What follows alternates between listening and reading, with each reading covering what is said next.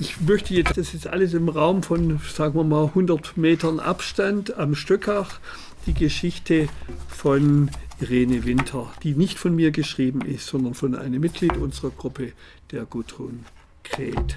Irene Winter erlebte ihren dritten Geburtstag nicht. Martha Winter wird am 6. Januar 1919, sechs Monate nach Ende des Ersten Weltkriegs in Stuttgart geboren. Sie ist eine der wenigen Überlebenden von Auschwitz. Bereits 20 Jahre vor ihrer Geburt hat sich der Fabrikant Wilhelm Julius Teufel seit 1862 Hersteller von Leibbinden und Korsetten von den Architekten Schmoll und Stehle in Stuttgart, die später unter anderem den Hindenburgbau planten, ein prächtiges schlossartiges Fabrikgebäude in der Neckarstraße errichten lassen. Nach dem Ende des Ersten Weltkriegs erweitert Teufel angesichts der unzähligen Kriegsversehrten, die Gliedmaßen verloren haben, seine Produktpalette und seine Produktion um gestrickte Stumpfstrümpfe in unterschiedlichen Materialien und Maßen. Als die 19-jährige Martha Winter am 24. November 1938 als Arbeiterin in der Spezialweberei Teufel angestellt wird, unterhält der Betrieb bereits Filialen in Paris, New York, Athen und St. Petersburg. Das Produktangebot wird ausgebaut und erweitert. Die Herstellung von Prothesen wird ein eigener Entwicklungs- und Produktionsbereich. Für die Holz- und Metallarbeiten werden weitere Fachkräfte und Angelernte benötigt. Vielleicht schon im Hinblick auf den kommenden Krieg. Martha Winter lernt den acht Jahre älteren Kurt kennen. Die beiden finden eine kleine Wohnung im Rückgebäude der nahen Schackstraße 24, in der sie zur Untermiete wohnen können. Als deutsche Sintezza weiß Martha Winter, dass sie für eine Heirat mit Kurt ein E-Tauglichkeitszeugnis beim Erbgesundheitsgericht beantragen muss und dieses vermutlich nicht bekommen wird. Sie kennt das am 14. November 1935 verabschiedete Blutschutzgesetz, wonach grundsätzlich alle Mischehen verboten sind den Satz, dass, Zitat, zur Reinerhaltung des deutschen Blutes zwischen Ariern und Juden, Zigeunern, Negern und ihren Bastarden eheliche und außereheliche Kontakte unterbunden werden, hat sie vermutlich ständig im Kopf, als sie schwanger wird. Bereits zu ihrem 18. Geburtstag hatte das Jugendamt Stuttgart erfolglos ihre Sterilisierung beantragt. Wir können für Stuttgart etwa um die 1000 solche Zwangssterilisierungen, die sehr früh einsetzen, nachweisen. Warum das Erbgesundheitsgericht diesem und einem drei Jahre später vom Jugendamt erneut gestellten Antrag nicht entspricht, weiß Martha nicht, doch es scheint ihr ein großes Glück zu sein. Sie wird schwanger. Wissend, dass dies als Rassenschande gilt und ihr deshalb Gefängnis und Zuchthaus drohen, bringt sie am 31. Juli 1940 in einer Cannstatter Arztpraxis ihr Kind zur Welt. Nach der Göttin des Friedens und der sittlichen Ordnung nennt sie ihre Tochter Irene. Der Zweite Weltkrieg dauert bereits elf Monate an, als Kurt und Martha anlässlich der Geburt ihres Kindes erfolglos zu heiraten versuchen. Als sie ihr Aufgebot bestellen wollen, lehnt der Standesbeamte die Eheschließung ab und das Gesundheitsamt verweigert das Ehetauglichkeitszeugnis. Irene ist noch ein Säugling, da beginnen am 25. August 1940 die Luftangriffe auf Stuttgart. Unter Türkheim und das nur einen Kilometer entfernte Geisburg sind die ersten Ziele. Bei dem Angriff von etwa 20 Bombern kommen vier Menschen ums Leben, fünf werden verwundet. Möglicherweise sind auch Kurt, Martha und Irene unter den Stuttgartern, deren Sonntagsspaziergang am folgenden Wochenende zu dem beschädigten Haus in Geisburg führt. Diese Kriegserfahrung passt nicht mehr zu den Berichten und dem Freudentaumel des Frankreich-Feldzugs. Irene ist bereits neun Monate alt. Der Krieg dauert schon 20 Monate. Drei Bombenangriffe haben Stuttgart erschüttert. Als Martha Winter es trotz der damit verbundenen Gefahren am 2. Mai 1941 wiederum wagt, beim Erbgesundheitsgericht ein E-Tauglichkeitszeugnis zu beantragen.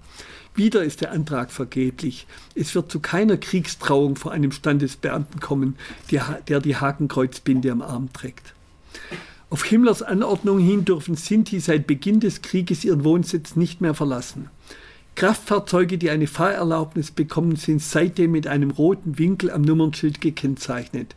Andere Fahrzeuge dürfen nicht mehr verwendet werden. Alle mit rotem Winkel ausgestatteten Fahrzeuge müssen zur Tarnung bei Luftangriffen mit einem Bosch-Tarneinsatz bestückt sein.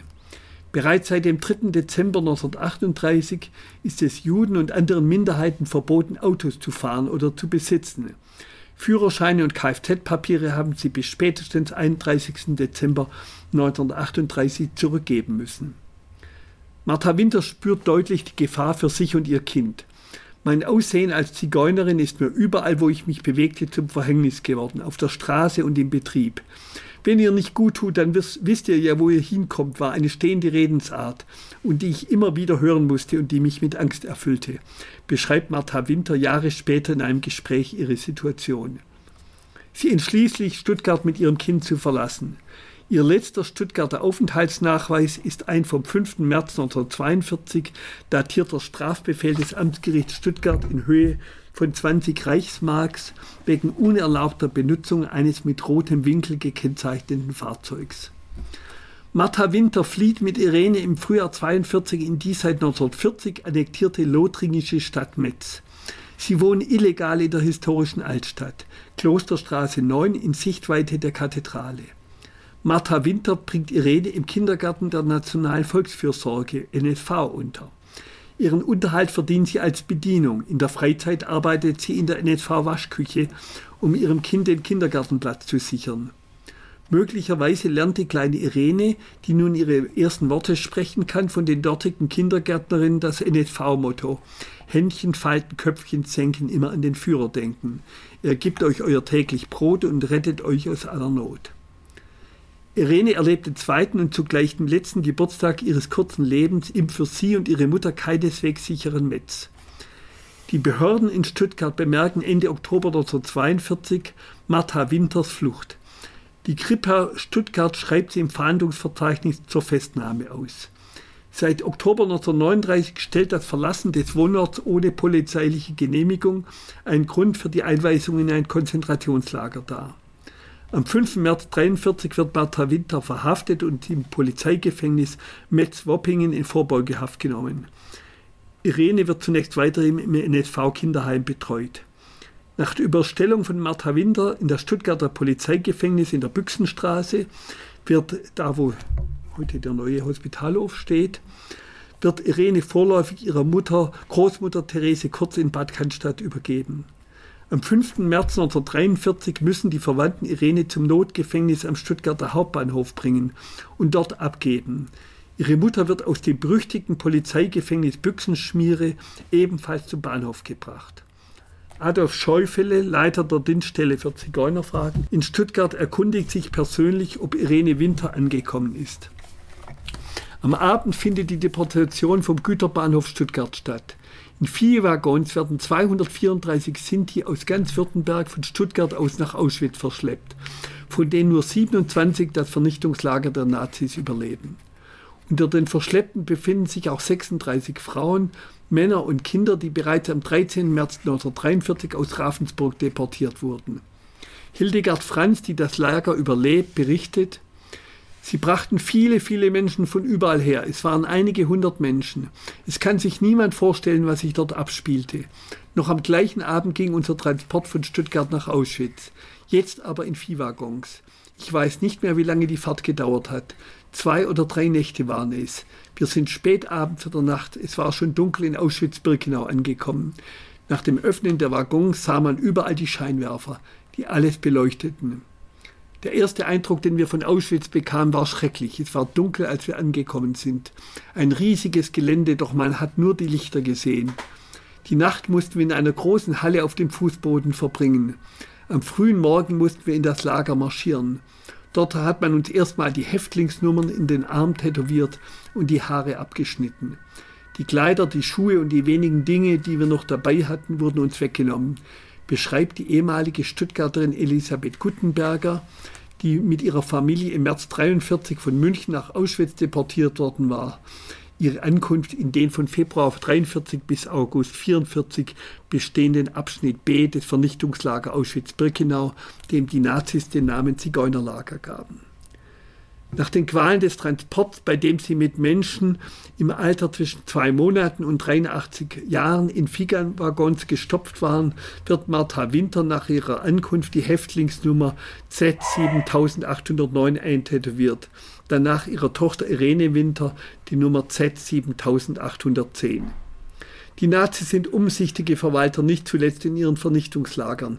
Jeder wird im Hauptbuch des Lagers registriert. Martha Winter muss wie alle Sinti den schwarzen Winkel, mit dem die Nazis sogenannte asoziale Kennzeichen tragen. Irene Winter kann zunächst bei ihrer Mutter bleiben. Die miserablen Hygieneverhältnisse im Lager, kaum Waschgelegenheiten, seltene Leerung der Latrinen und der ständige Hunger aufgrund der Mangelernährung führen rasch zu gefährlichen Erkrankungen, häufig zum Tod, vor allem der Jüngsten. Als Irene Winter am 26. April 1943 an den menschenunwürdigen Zuständen im Lager erkrankt, wird sie von ihrer Mutter getrennt und in den Krankenbau verlegt. Dort kümmern sich zu dieser Zeit 30 Häftlingsärzte ohne über ausreichende Medikamente und Verbandsmaterial zu verfügen, um 400 bis 600 Kranke. Ab dem 24. Mai 1943 ist der neue Lagerarzt Dr. Josef Mengele dort für den Krankenblock verantwortlich. Er richtet im Nachbarblock ein Labor ein, in dem er menschenverachtende Versuche an Häftlingen, grausame Experimente an Zwillingen, Selektionen, Sterilisation, Transplantation und Tötungen vornimmt. Was in den acht Wochen unter der Verantwortung von Mengele mit Irene Witter geschieht, ist nicht bekannt. Mengele stellt am 26. Juni 1943 den Totenschein für sie aus. Ihr Leichnam wird in einem der Krematorien von Auschwitz verbrannt. Das kleine Mädchen stirbt zehn Monate vor der Befreiung des Konzentrationslagers durch die Rote Armee. Es wurde nur zwei Jahre, zehn Monate und 26 Tage alt. Irene Winter ist dem barbarischen Rassismus der Nazis zum Opfer gefallen. In Gedenken an sie mahnt ein Stolperstein zum Einsatz für eine menschenwürdige Gegenwart und Zukunft. Vielleicht eine Anmerkung dazu noch. Ich finde diese Geschichten rund um die Sintis, die sind, machen deutlich auch diese Fragen der Kontinuitäten. Der Adolf Schäufele, der wurde dann 47 wieder bei der Kripo eingestellt, auch wieder, dort zog die Kripo ins Hotel Silber ein. Und die Diskriminierung und Verfolgung, zumindest Diskriminierung, natürlich nicht in diesem Maße wie unter den Nazis der Sinti, das setzte sich fort noch bis in die Gegenwart.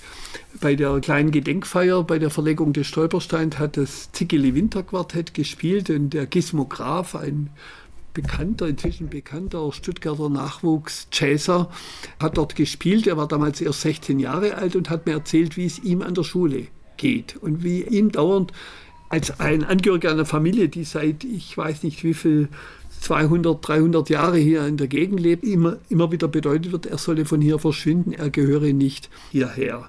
Und wenn dazu dann auch diese Arbeit einen Beitrag leistet, das anders zu sehen, dann haben wir einen Erfolg gehabt. Es gibt auch kleine Erfolge.